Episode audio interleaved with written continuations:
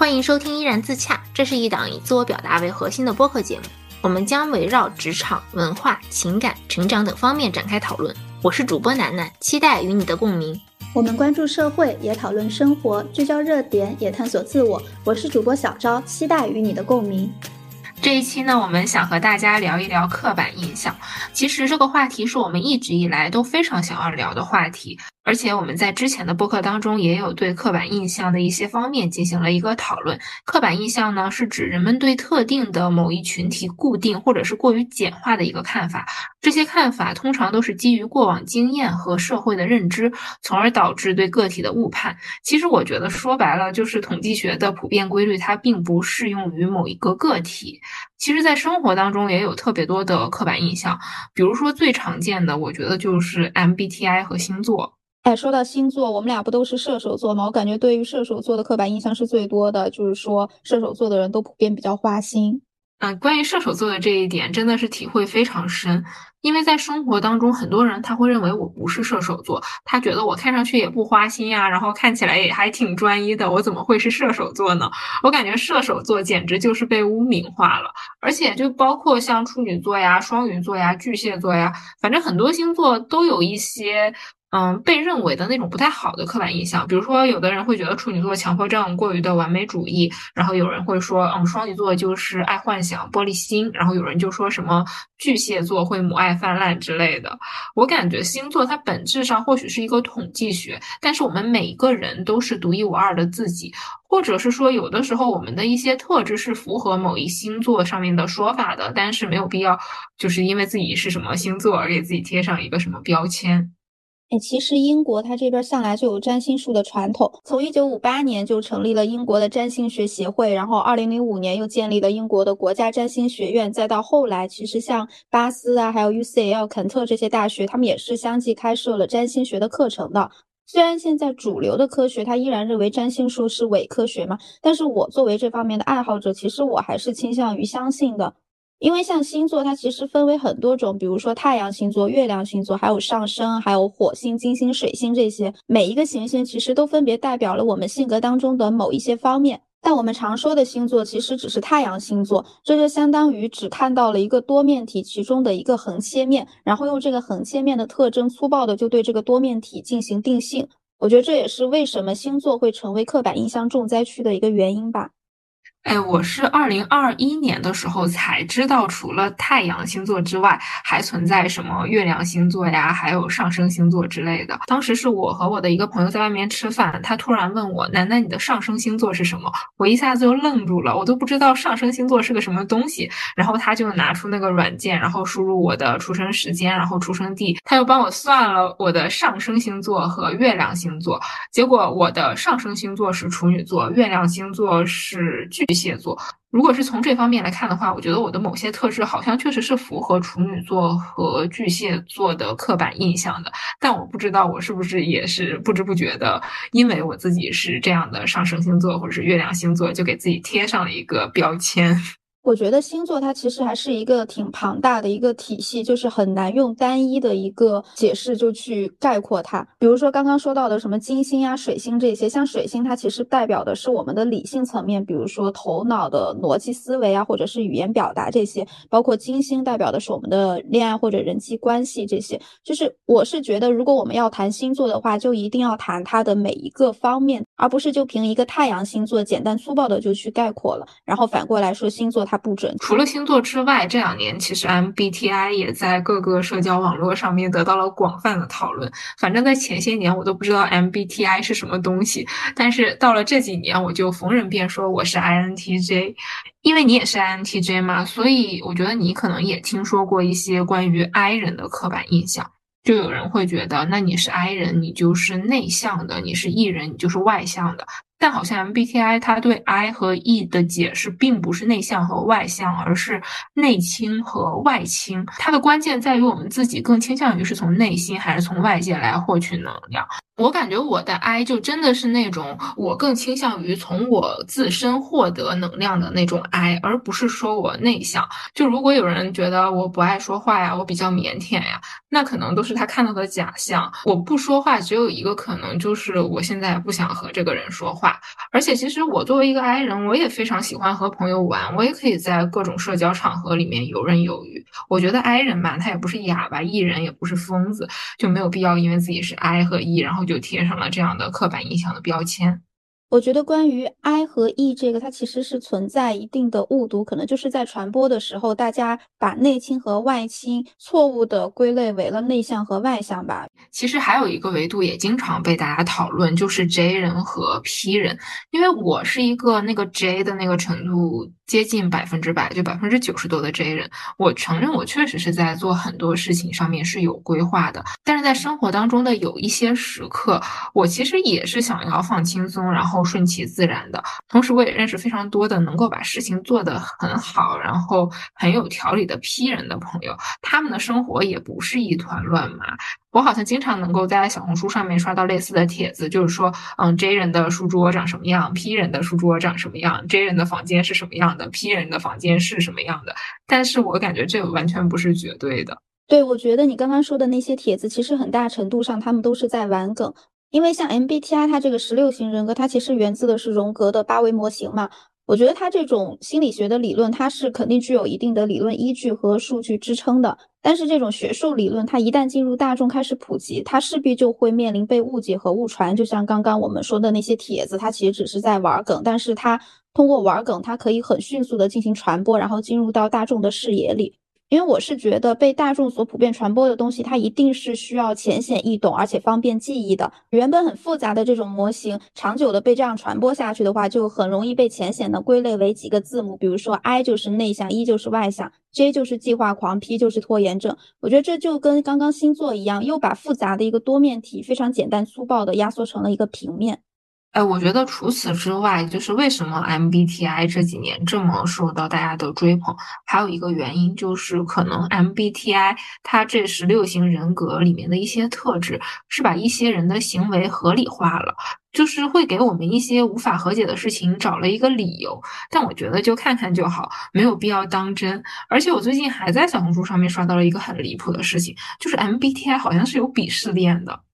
啊？什么鄙视链？嗯，我我不知道你有没有看过类似的帖子啊，就是说什么十六型人格的收入排名，然后什么十六型人格的桃花运排名，什么十六型人格受人喜欢的程度排名，我都不知道他这是怎么排出来的。那排到第一的当然很开心，那排到最后一个的那个人格呢？你凭什么就说人家不受欢迎啊？那我觉得他这种就是完全属于娱乐化了吧，就根本没有依据作为支撑和参考。我觉得这种娱乐化的行为，它也是能够造成快速传播的。可能就是一些了解 MBTI 的人就觉得还好，看看就过去了。但是对于一些不太了解 MBTI 或者是一些年纪比较小的朋友，他们就真的会相信。就假设说他这个人格就在那个收入排行的最后一名了，然后他就真的会觉得，啊，我是不是就是以后就没有办法赚大钱啊之类的？其实我觉得这样还是挺不好的。其实除了刚刚我们说的星座和 MBTI，我们生活当中遇到的非常常见的刻板印象还挺多的，比如说什么长相啊，或者地域歧视呀这些。哎，说到长相，我感觉我在长相上面是挺吃亏的，因为其实很多人看我第一眼都会觉得我是一个非常有亲和力、很好说话，就是人畜无害的那种长相。就是在在我这样的长相和我这样的清澈和愚蠢的眼神下面，别人就会觉得我很好欺负，就会觉得他们交给我什么事情我都不会拒绝。但是我觉得我们这种人畜无害的长相和眼神，只不过就是能够证明我们好相处，我们说话温柔是因为我们有礼貌。但以上这一切并不是说我们就不会拒绝了，就好欺负了。就是一一方面，我确实是长得没有什么攻击性，然后另外一方面，可能我的性子上面也。比较温和，所以在我前期刚入职场的时候，确实是会出现很多莫名其妙的就被交代了一些不属于我的工作的情况，以至于就是当我支棱起来的时候，很多人都非常的诧异，就会觉得我顶着这样一张脸，怎么能说出这样的话呢？但是说多了，大家就会觉得哦，那这个人确实是这样的。其实我觉得我也是经历了这些年的各种各样的事情，然后慢慢的去克服自己的心理障碍，从而让自己更加自洽的去面对这些事情。从某种意义上，其实也是在慢慢的撕掉贴在自己身上的这一种标签。哎，其实除了你刚刚说到的长相的刻板印象，我觉得对于穿着，其实大家也有一定的刻板印象。就比如说我之前出门，如果我是穿那种一身黑，然后比较暗黑风的衣服的话，再加上我平时出门都是冷着脸嘛，也不跟人说话，然后大家就会觉得我肯定是一个非常难接近，然后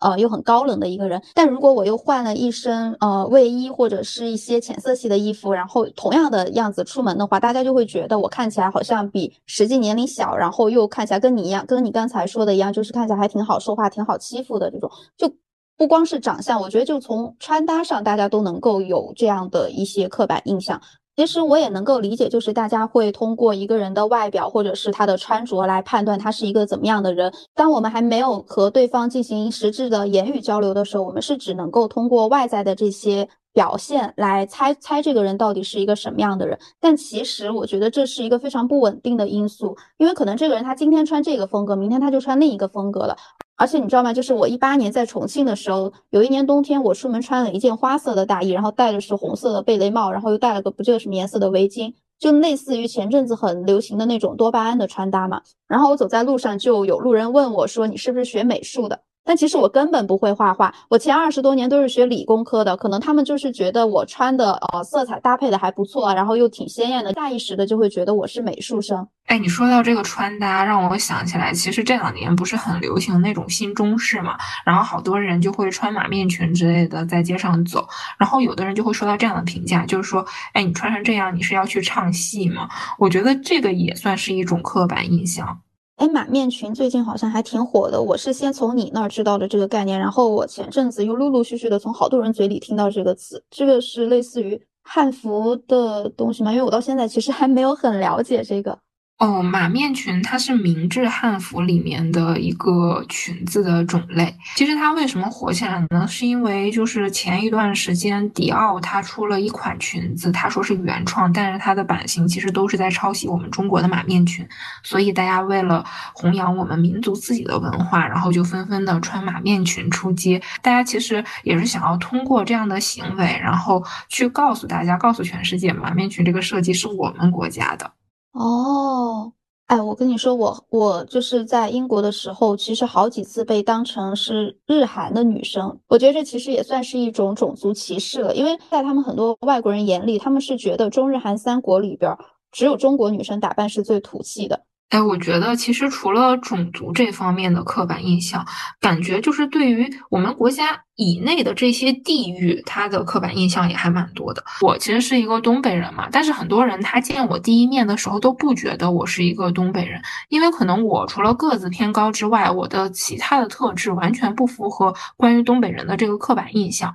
但是我觉得刻板印象它也是一个统计学的问题，就是南方的姑娘她也可以是性格开朗的，然后北方的女生也可以是温柔善良的。不过就是关于哈尔滨女孩有个刻板印象，就是说哈尔滨的女孩长得都很好看，但这一点我还是能够接受的。我就主打一个不接受不好听的刻板印象，只接受那些夸我的刻板印象。哎，你说到大家对东北的刻板印象，其实我觉得我应该也有一些这样的刻板印象。比如我会觉得你们那儿是不是一年四季都很冷，都会下雪？就在我年纪还很小的时候，我对东北的刻板印象就是它一年四季一定都在下雪，非常的冷。还有就是东北人给我的感觉就是一定都很热情、友好、好客。而且其实我是从来没有去过东北的，就是。在我前二十多年，我没有去过东北，但是我依然会有这样的先入为主的印象。我觉得还是跟大家口口相传，或者是社交媒体上的一些信息所导致的吧。我觉得东北一年四季都很冷。其实我感觉在前些年，就是我小时候确实是这样的，因为包括夏天，有的时候它可能晚上只有嗯二十度这样，就非常凉爽的一个天气。但是随着这些年全球气候变暖嘛，我们这边夏天有的时候可能也要。三十七八度，接近四十度的样子，就是夏天已经真的是非常炎热的夏天了。但是冬天依然是很冷的，就是大概零下三十度的样子，就是主打一个一年四季的温差非常非常的大，要大到将近八十度。还有一点呢，就是你刚才说到，你觉得东北人都比较热情嘛？其实我感觉可能是是受到了春晚，就是那些小品的影响，因为春晚那些小品的演员可能绝大多数都是东北人，然后他们描述的那些。画面呀，都是什么邻里之间呀，什么热情啊、帮忙啊，所以就给大家造成了这样的刻板印象。而且现在包括社交媒体的传播，可能别人也会更多的去传播这种东北人热情好客的一个形象，所以呢，这种东西传播多了，大家也就会对东北人有一个这样的印象。但是我感觉除了好的刻板印象之之外，其实对于我们东北人还有一些不太好的刻板印象。我记得前些年有人说东北人都是黑社会，我都吓死了，我也很害怕黑社会的好吗？我记得蒙哥以前跟我讲，就是他上大学第一次来哈尔滨的时候，他下了火车他就害怕极了，因为他听说东北人都是黑社会，他都不敢打车。好好笑啊！我倒没有听说过这个说法。其实前些年就是在一些社交媒体上，其实对于东北人的嗯地域歧视还挺严重的。但是我感觉我们东北人可能有一种骨子里面的。东北文化自信，你知道吗？就是别人不管怎么说，我们东北怎么差怎么不好，然后经济怎么不发达，但我们还是就是非常非常的热爱我们东北。其实除了刚才说的那些对东北的刻板印象，其实还有一些就是可能会说你们东北人是不是都会滑雪呀？还有就是你们是不是都很喜欢吃铁锅炖这些？关于滑雪和滑冰这一方面呢，其实我觉得就不是每一个东北人都会的。在滑冰这一块儿，其实我是从旱冰开始学起的，就是那个轮滑鞋。我接触冰刀其实都已经是上初中、高中、大学的事情了。但是我是在小学的时候先开始玩轮滑鞋，然后才慢慢的学着用冰刀来滑冰的。然后再说到滑雪，说出来你可能不信，我从来都没有滑过雪，一次都没有。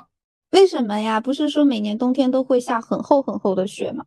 嗯，是的，但是其实就是穿着那种双板或者是单板滑雪，还是要去到那种专业的滑雪场。但是我个人是不太喜欢这种极限运动的，就是在我的认知里面，滑雪它已经是一种极限运动了。我感觉它的危险系数还蛮高的，而且我个人是非常害怕那种从高处向低处俯冲的这样的一个。运动的可能是小的时候我从高处摔下来过，有这样的心理阴影，所以我很害怕这个，我就从来都没有去滑雪。反而是我那些南方的同学，他们来到哈尔滨第一个冬天一定要做的事情就是去滑雪。然后再说到吃的东西嘛，就是因为现在上班嘛，然后我的同事大家都是来自五湖四海的，就是大家的家乡都不一样。嗯，有的时候也会讨论，嗯，比如说你家乡特色是什么呀？然后大家其实也对哈尔滨的一些美食比较好奇，然后别人就会问我，哎，你是不是就喜欢吃什么铁锅炖大鹅、小鸡炖蘑菇？然后我跟他们说，你们说的这些我真的都非常非常的不喜欢，因为很讨厌炖家禽的味道。嗯，该怎么形容呢？我觉得它是有那种羽毛的味道，我觉得真的是没有办法接受。可能那些做的比较好的炖菜馆，它会把这些味道去掉，但是绝大多数炖菜馆它的味道都不太好。所以其实我是不太喜欢吃这一类的炖菜的。相比之下，其实我的口味是更偏南方菜的这样的口味。我很喜欢吃江浙这一带的菜，而且我也很喜欢吃粤菜。哦，我倒挺喜欢吃东北菜的。之前谢飞有一家东北菜馆嘛，然后我还特别爱吃他家的红烧肉啊，还有什么溜肉段、锅包肉，还有什么的。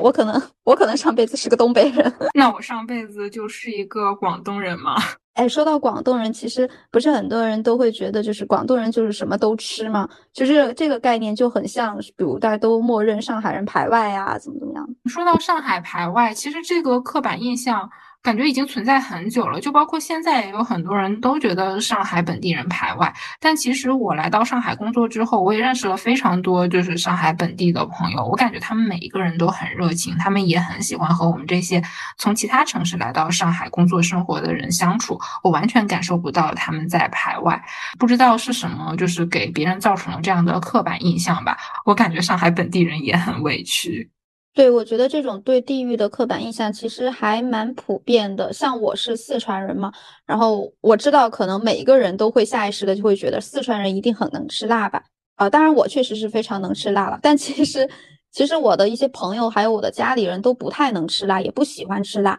还有就是大家都会觉得可能四川人就一定会打麻将吧？因为我是反反复复被很多次问到这个问题，然后我都只能告诉他们，我真的不会打麻将。就虽然我从小看我奶奶打麻将看到大，但 但其实我真的从来没有学过。然后每一次我回答完之后，我的朋友们都会很惊讶，就问我说：“你作为一个四川人，怎么就不会打麻将呢？”每次被问到的时候，我都不知道该怎么回答，因为我觉得这也是一种刻板印象吧。就像你刚刚说你是东北人，但其实你并没有滑过雪一样。其实我是能理解这种地域的刻板印象为什么会经常出现在我们和还不太熟悉的人之间的对话里。因为我们可能觉得这样就可以快速拉近彼此的距离，表达一种哦，你看我对你的家乡还是有一定了解的哦，我们是有共同话题的哦，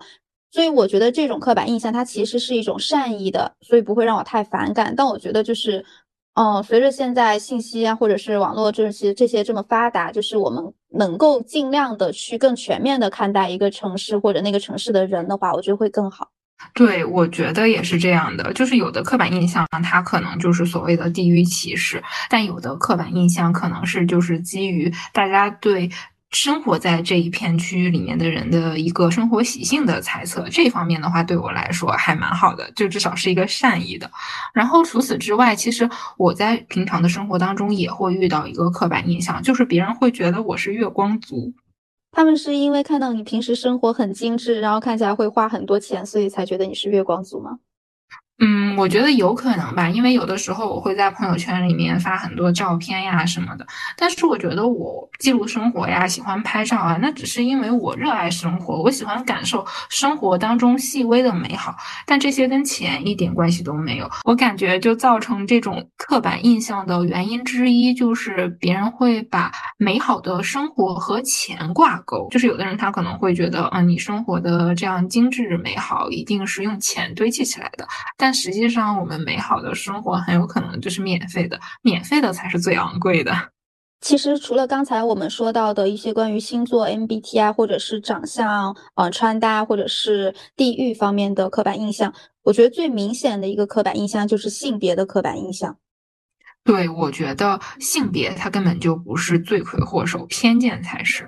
就在我的学生时代，我接受到的最多的一个刻板印象就是女生她可能是学理科不太擅长，然后男生是更擅长学理科的。但是经过这么多年的学习和实践，我发现周围很多理工女她们都非常的优秀，她们并不比任何一个男性差。就我不知道这个刻板印象到底是哪里来的，就为什么会觉得女生学不好理工科？而且我感觉可能在过去的很多年的时间里，好多女生都会因为一句“女生适合学文科”，然后呢就稀里糊涂的走上一条并不一定适合自己的道路。其实我在上学的时候，我是一个文科比较突出的人，但是我的数学成绩可能比较一般，但说差吧也不差，可能只是没有其他科学的好而已。但是我的理综学的还可以，嗯。但是我我不太知道为什么，就别人会给我贴上一个我理科不好的标签，甚至是在文理分班的时候，当时有人就会觉得，哎，你看就肯定要去文科班的呀。然后当我选择了理科班的时候，所有人都会觉得很惊讶，就是说，哎，你怎么会选择理科班？你要是去文科班，你肯定就是那个文科班的第一啊，你放着第一不去，你为什么就是？来我们这个理科班，然后就做那个中游的那种学生。但是我当时没有选择文科，我选择理科。一方面呢，是我当时想要报考的大学的专业是建筑学，然后建筑学它只招收理工科的学生，那所以我就是为了我的这个梦想，我也一定要选择理科。还有另外一个方面的原因呢，就是相比于文科的政史地，我更喜欢理工科的理化生。就我觉得，那我还是要以自己的内心为主，我应该选择自己更加喜欢的课程。虽然说我可能就是在考试成绩上确实是政史地，也许会考得好一点，但是对于长久的发展上来说，我觉得我当初选择理工科绝对是一个正确的选择。包括我现在从事的工作也是理工类方向的。我发现，就周围虽然女性相比于男性的数量上是好的，但是他们中的很多人都是佼佼者。而且我发现，除了这个刻板印象之外，我感觉很多人还会对学文科的女生有一个刻板印象，他们会觉得学文科的女生一定是因为理科学不好才会被迫的选择文科。我记得当时我们班上有一个同学，他就理科学的也很好，但是他选择了文科，很多人都非常的不理解他，但是他告诉别人就是说我就是喜欢文科呀，我我以后就是想要从事文科类的工作呀，那我为什么不能选择文科呢？你刚才说的那句话“女生适合学文科”，让我想到我们应该从小每个人也都听过的一句话，就是“学好数理化，走遍天下都不怕”。其实把这两句话放在一起，就会觉得很荒谬可笑。那既然学好数理化就可以走遍天下，那为什么女生就就只能适合学文科呢？意思就是女生就不能走天下，只能待在家里吗？其实我是真的更适合文科的，因为我很明显我的数学和物理并没有我的文科内的课程分数高。但就因为高中文理分班的时候，因为很多人都觉得女生就该学文，然后我又是一身反骨，我不服气，我就非要证明女生学理科也可以很厉害。结果大学四年，我就在物理学院过得生不如死。但是我觉得个例它不能概括所有的样本，因为从小到大，我班里其实理科排名靠前的很多都是女生。而且我发现，就是其实很隐晦的一种歧视，它就是夸奖。比如说以前在成绩排名的时候，然后前三如果一个是女生，另外两个是男生，大家就会对那个女生报以更高的一个夸赞。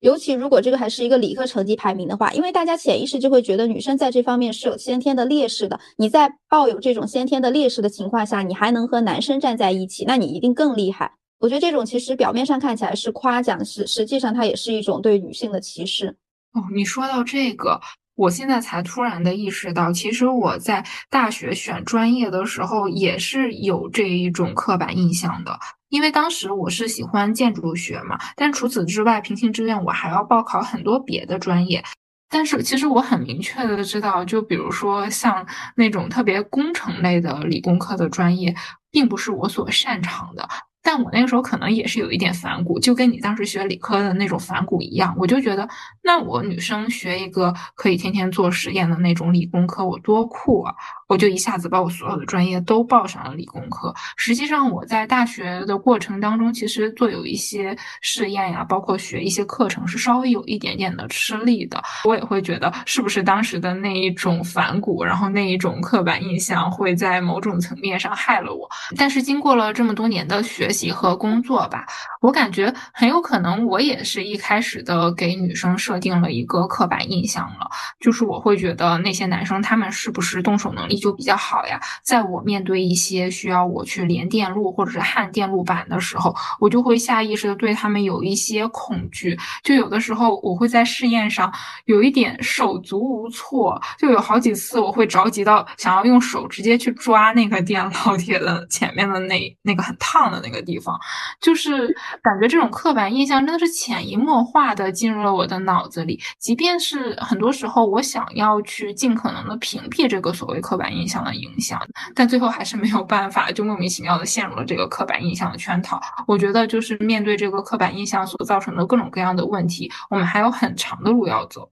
是的，而且我觉得这是伴随我们一生的，不光是在校园里边，当我们毕业走入社会找工作的时候，其实这种刻板印象也会。一直伴随着我们哦。对你说到这个找工作，好像有一些工作的岗位，它就被认为是更适合女生的工作，比如说什么秘书啊、助理啊、行政啊，就为什么这些工作就更适合女生来做呢？是不是他们觉得女生就是比较服从的那一方呢？有一些人就会觉得啊，那那这种工作就应该女性来做呀，那他们男生做是多么丢人的一件事儿啊！确实是会有这样的情况的。但是我作为一个从事理工类，专业的女性，我我在实际的工作当中发现，其实我们的部门也有一些从事行政的男性，他们也做得非常好。然后我们也有很多就是从事那种非常理工类专业的女性，我也认识了非常多的女工程师、女学者、女科研人员，他们的专业能力非常的强，然后他们在做事情的时候又非常的认真和细致，在做很多工作的时候，我觉得他们并不比任何的男性做的差。而且我为什么选择我现在的这份工作，是因为我当时校招面试之前，我有和我们的面试官聊过天，我能够感受到他们其实是对女性没有一个很大的偏见的。当时的我其实是有一点害怕这种面试官对女性的歧视的，以至于当时面到这一家公司的时候，我已经有一点失去希望了，就破罐子破摔。我就直接跟那个面试官说：“哦，我觉得你们都不喜欢要女生啊。”然后面试官说：“没有啊，我们很喜欢女生呀。”然后说我们的部门也有非常多非常优秀的女性。当时我一下子就双眼放光，我在想，还有这样的好工作吗？然后后来没想到，就他们就真的录取我了，然后我就一直都工作到现在。我觉得我选择这份工作非常重要的原因就在于他们确实是有尊重女性。就你刚才说到的，像秘书、助理、行政这些，看起来是大家口中所谓的更适合女生的工作嘛？其实从女性还只能在家相夫教子，到后来可以出门工作，这种所谓的适合女性的工作，都是男性挑剩下来的。就他们男人不愿意去做，然后就让女人来做，然后美其名曰说适合你。比如像空乘，还有秘书这些，一开始其实都是女性在做，为什么后来又有男性加入呢？就是因为他们发现干这行工资越来越高了，有利可图，所以男性就介入，然后陆陆续续的才会有了什么空少啊、男秘书啊这些，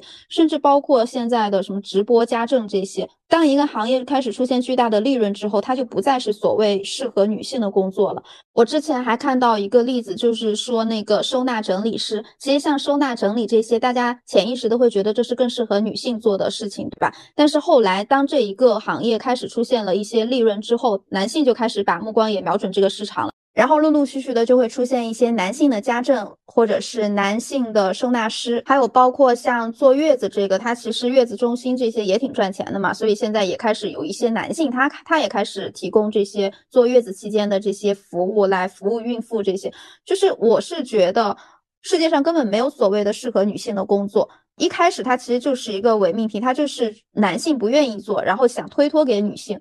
然后后来发现他们自己也可以从中获利的时候，就开始跟女性说，其实另另外的其他的工作更适合你。然后他们自己就接手了这样的利润。我觉得这种现象它的底层逻辑在于，有一些人总觉得男性是应该去那个争夺权力和名誉还有金钱的人，而女性只能是在背后做服务的人。感觉就以上的这些所谓的适合女性的工作，或者说不适合女性的工作，它最底层的刻板印象都来源于这个。是的，因为他们需要男性永远作为社会的一个主导力量，女性是只能作为一个辅助或者是被边缘化的一个主体。而且我发现，不光是工作领域，包括生活上也是，好像人为的就划定了哪些事情是可以女生自己做的，哪一些是必须要男性的帮助你才可以做的。你说到这些事情，我感觉就是比较刻板印象的，就是给饮水机换水。有一次我办公室的饮水机没有水了嘛，然后我就自己去了会议室，然后去拿那个桶装水。当时有一个男同事，他就眼睁睁的看着我一个人把那个。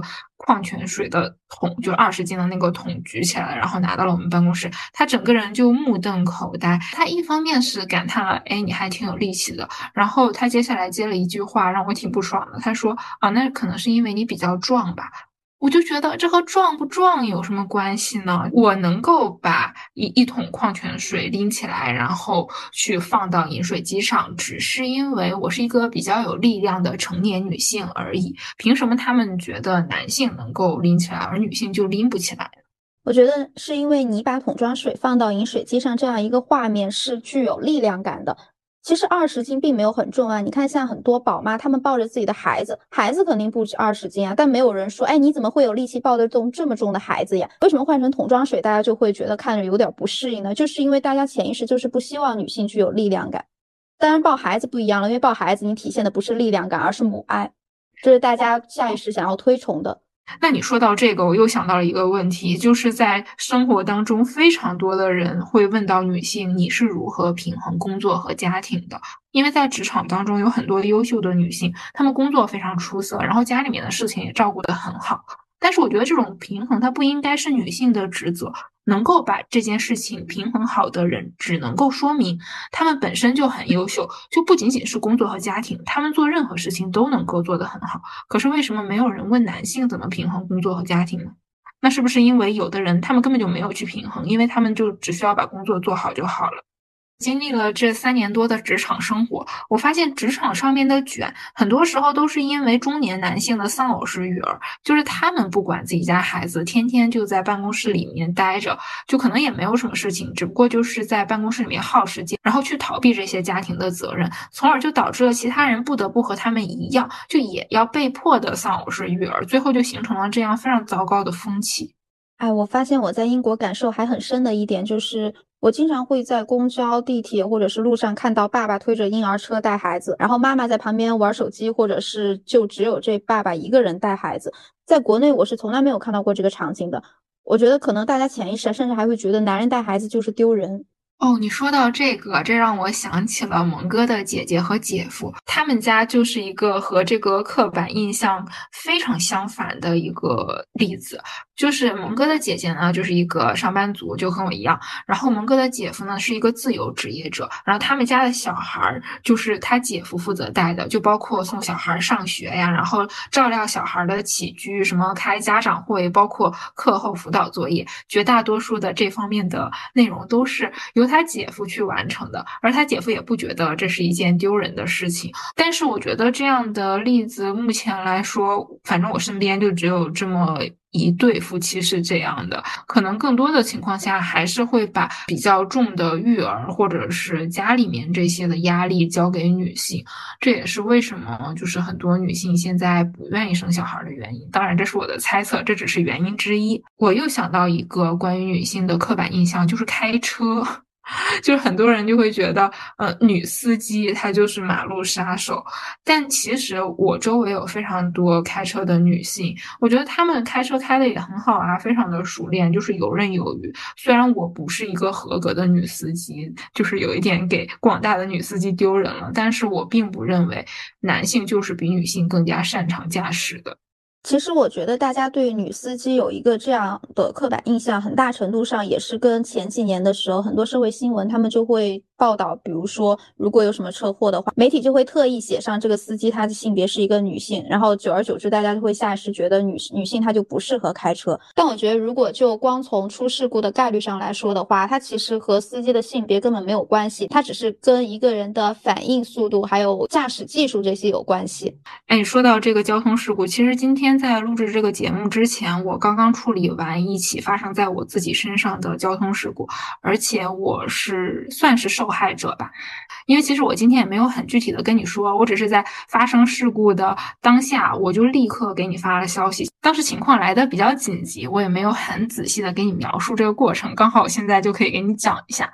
我今天中午就是从酒店打车要去工作的地方嘛，然后就刚开出去没过多一会儿，我坐在那个后排嘛，我都还没有来得及去拉上我的那个安全带，然后这个司机突然就一个急转弯。我就整个人就被甩向了左边，然后我的左脸和我左边的腿就直接撞到了前排的座椅上。我当时就整个大脑空白了，你知道吗？就因为我当时整个脸左脸都是麻的，然后我的左腿也是麻的，那一瞬间我的腿是没有办法动的。我抬起头才发现，其实是就是开车的这个出租车司机，他为了躲避，嗯。对面横冲直撞过来的一个人，然后他就来了一个急转弯，但是急转弯转太急了，就导致我直接冲到了前面。然后紧接着呢，就是交警过来调解，然后又叫了幺二零。我人生中第一次被人用担架抬上了幺二零的车，然后就听了那个幺二零那个嗡嗡的声音，就那个声音真的是会让人心跳加速。虽然我觉得我好像也没有什么特别大的问题。然后到了医院开了那个急诊，我就去那个急诊外科嘛，因为当时我不太知道我具体都有一些什么其他的问题，我只是能够看到我。膝盖上面是有擦伤的。等我坐到那儿，那个医生问我：“嗯，是你是责任方啊，还是对方是责任方啊？”我感觉这一下子也是一种刻板印象，别人会觉得：“哎，你是不是这个女司机呀？”然后你你开了车出了什么事故？然后我就愣在那儿了，缓了一下，我才跟他说：“我是乘客。”医生也愣住了，他也过了一会儿才反应过来：“哦，我根本就不是那个开车的司机，我是坐在后排的乘客。”是被甩出去的那个人，嗯，当然我这次检查下来没有什么很大的问题，就是膝盖有一些轻微的挫伤，然后骨头什么的都没什么问题。就感觉这种刻板印象真的是太多了。这么紧急的一个情况下，我也能够遇到关于女司机的刻板印象。但我现在就突然在想，那如果我真的就是那个女司机，那别人是不是看到我第一眼就会觉得那责任方就是我呢？我想到今天早上，我一拿起手机看到你跟我说你出车祸了，我当时吓得觉都醒了。我当时是第一个给你发了消息，因为首先我觉得录播课是我今天最重要的一件事儿，我得先告知你。所以就是当我结果出来的时候，我也是第一个告知你的。然后第二呢，我是立刻给我的直属领导打了个电话，因为我怕他有一些什么其他的安排，因为最近我们也还挺忙的，我要先告知他。而且如果我真的出了事儿，那其实今天算是工伤。因为我现在是在外面出差嘛，然后我才给蒙哥打电话。然后我我告诉他我现在出车祸了，怎么怎么样？但其实我给你还有给我领导说这件事情的时候，我都非常非常的冷静。但是当我给蒙哥说这件事情的时候，我觉得我就控制不住了，就是我觉得我的眼泪就已经没有办法受控制的往下掉，就是觉得特别特别特别的疼。就给你们说的时候，我都还能忍着；我给蒙哥说的时候，就根本就忍不住了。我就觉得我受了天大的委屈。但现在想想，我好像还挺矫情的。不会矫情啊，我觉得挺能理解的。就是只有在恋人面前才是小孩子，然后其他时候自己都得就是像一个大人一样的自己独立的处理很多事情。我觉得不算矫情，这是很能理解的。哎，不过今天经历了这样的事情，包括人生当中第一次遭遇车祸，人生当中第一次坐救护车，然后人生当中第一次去急诊，我感觉我好像也摘掉了一些我关于自己刻板印象的标签，因为我以前觉得我自己特别的脆弱，我完全没有办法一个人处理这些事儿，但是我经历这件事儿，我会发现，哎，其实还好，就等我从医院出来之后。我发现啊，好像我的膝盖也能够回弯了，然后我走路好像也没有什么特别大的问题了，然后我就去喝了一杯茶颜悦色。对，其实我觉得人的潜力是无穷的，可能就是因为有一些刻板印象或者是标签束缚住了我们的那些潜力，所以才让我们觉得可能自己做这个也不行，做那个也不行。对，是的。其实，在我以前学习的时候，感觉我也是一个挺喜欢给自己贴标签的。我在特别长的一段时间里，我都觉得自己的编程不行，可能是因为我大一那年学 C 语言学的不是很好，然后我就一直觉得自己编程很差。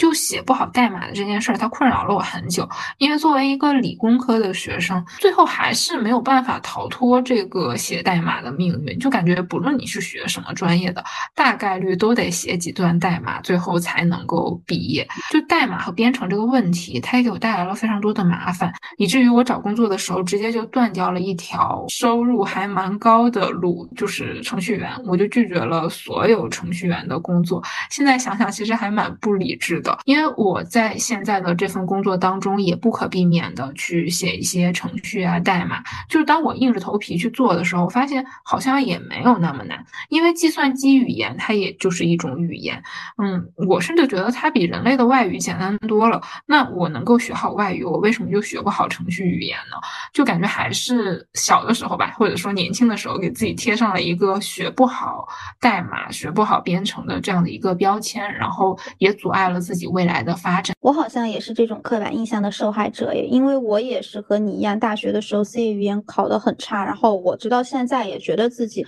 这辈子都没有办法学好编程了。我感觉有的时候我们可能就是被自己唬住了，就被自己给自己贴这个标签唬住了。如果我们仔细的去分析，然后好好的去学，根本就没有那么难。因为其实我再去分析我过去的这么多年对代码的恐惧，很多时候一件事儿做不成，它都是被卡在了第一步，就是我没有开始。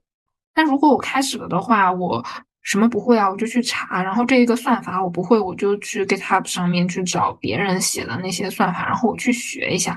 就即便是我做这个调包侠，那我也是能够拼凑出来一个可以执行的代码的。而且我觉得很多程序员现在不也是代码的搬运工嘛，不生产代码，所以我觉得没有什么做不到的。我就是被自己吓住了。是的，我觉得我们录播课其实也是这样的。其实一开始的时候，我是从二零二零年就已经想要做播客了嘛，但那个时候我就是觉得。自己啊，可能这个也做不好，然后那个可能也做不好，所以一直拖到了后来。但是其实如果把每一步都拆分开来，然后每一步都尽力去学、尽力去做的话，把开头做好了，其实我们录到现在，我觉得录的还挺顺畅的。就是原本看起来像是一座大山一样的难题，但我们把它挨个拆分之后，其实每一个小坎都是可以过去的。对的，没错。而且我发现，就是我在录播课这几个月当中，真的很多方面都发生了变化。我也非常感激那个时候的自己，当时就下定决心要和你一起做这个播客。其实那个机缘还蛮巧合的。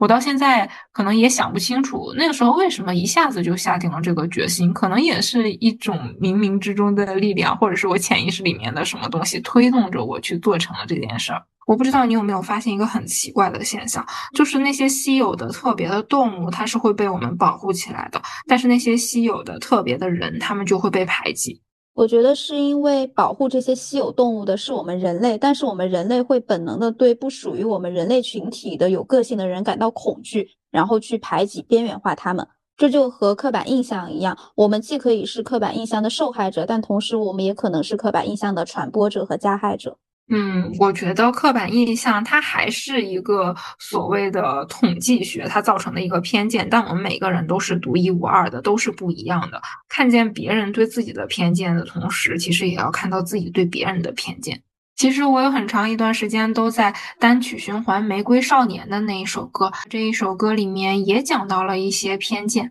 其中有一段歌词是让我印象非常深刻的，他是说哪朵玫瑰没有荆棘，最好的报复是美丽，最美的盛开是反击，别让谁改变了你，真的特别的感同身受，因为我们每一个人都是不一样的玫瑰，也都可以有不同的盛放的方式。那感觉我们这期就差不多聊到这儿，我们下期再见，拜拜。下期再见，拜拜。以上就是本期播客的全部内容啦。你可以在小宇宙、喜马拉雅、荔枝、网易云音乐、QQ 音乐、Spotify、苹果播客等平台订阅和收听我们的节目。如果你喜欢我们的节目，欢迎在苹果播客为我们点一个五星好评，也欢迎在小宇宙为本期节目点一个收藏和喜欢。如果你想和我们有更多的交流，欢迎添加小助手的微信加入听友群，我们在听友群里等你哦。希望你一切顺利，天天开心。